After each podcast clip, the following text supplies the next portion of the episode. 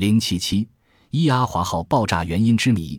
美国的伊阿华号战列舰从参加第二次世界大战到朝鲜战争的整个过程中，四十五年来一直保持着令人惊叹的记录：是舰上没有一名军官和士兵阵亡。为此，该舰在两次战争中分别赢得了九枚和两枚战斗星的荣誉，使这艘五万八千吨的大型战列舰显示了坚不可摧的力量。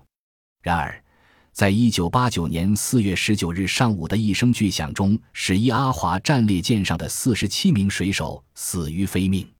这一爆炸震惊了美国上上下下，星条旗也为此落下一半。随之而来的是没有结论的调查和分析判断。这次爆炸到底是什么原因呢？当时成为美国和世界军事界非常重视的一大事件。事件发生后，美国海军根据国防部的指示，宣布成立以理查德·莫利盖恩海军少将为首的调查委员会。莫利伊恩少将曾在伊阿华号的姐妹舰新泽西号上担任过舰长，对这类军舰的构造和性能了如指掌。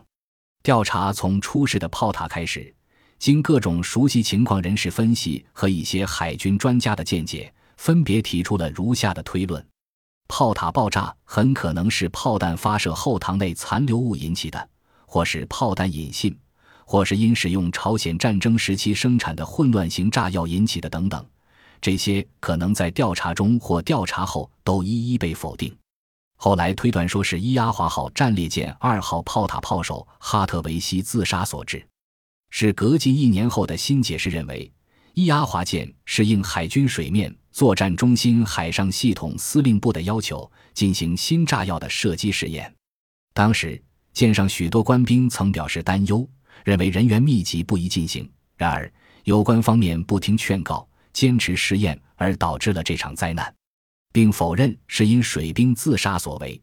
从几年来的情况看，毫无结果的调查、各种事故原因的推测、前后结果的认可与推翻，给伊阿华号战列舰的爆炸原因涂上了一层难以琢磨的谜。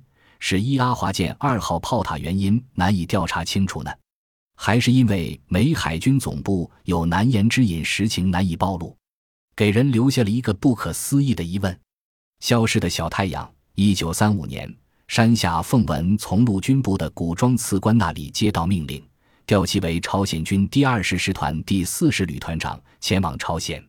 在那里，他过着舒适的生活，但正是这舒坦的日子，使一向勤于军务和政事的山下奉文感到非常无聊。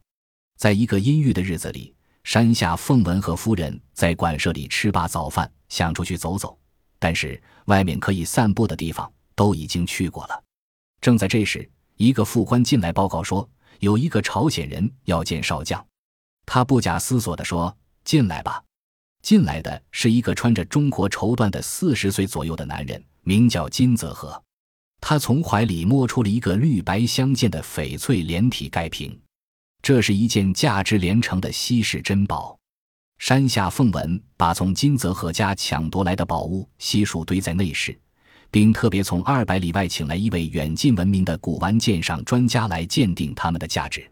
在山下凤文雪亮军刀的震慑下，老先生不得不说出了实话：这些都是价值连城的珍宝，全世界也不多见。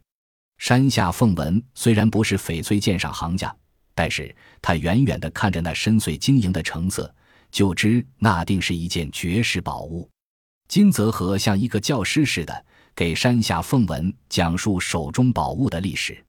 他说，五千年前，缅甸出产了一件稀世珍玩，它当时的名字叫小太阳。但就是这颗小太阳，却曾使世界血流成河。后来，他好像不忍心看到人类的灭亡，大约在三千多年前，竟突然消失了。山下奉文冷笑了一下，他听懂了这个朝鲜男人的话。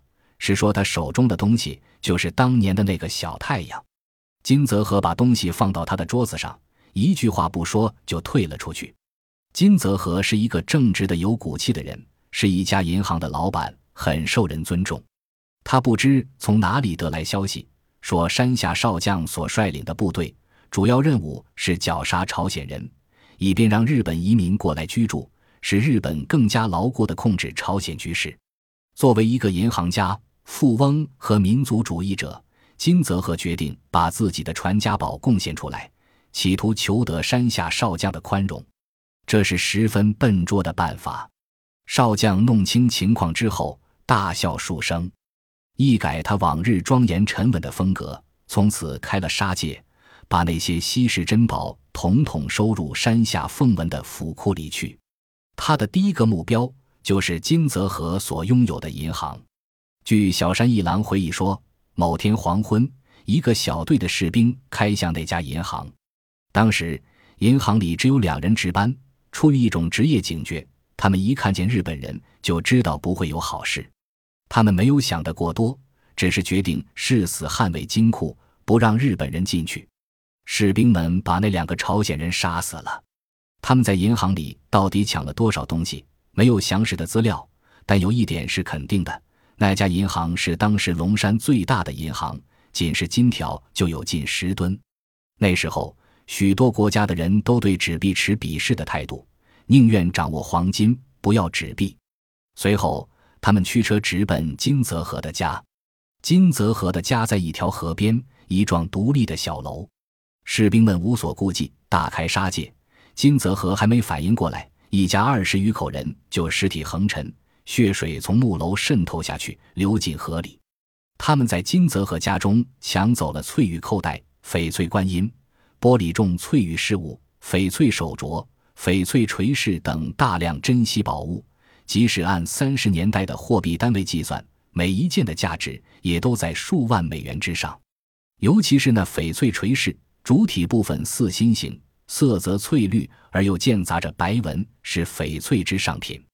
当士兵们把这些宝物送到山下凤文官宅的时候，已经是夜里十点过后。但山下凤文并没有睡，他在等着好消息。他把五颜六色的宝物聚在一起，沾沾自喜地欣赏了一整夜。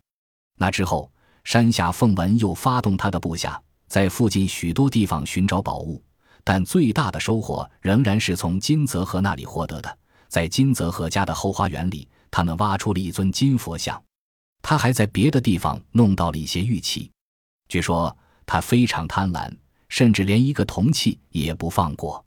把朝鲜龙山地界的宝物搜刮的差不多的时候，他便被及时的调往了中国的满洲。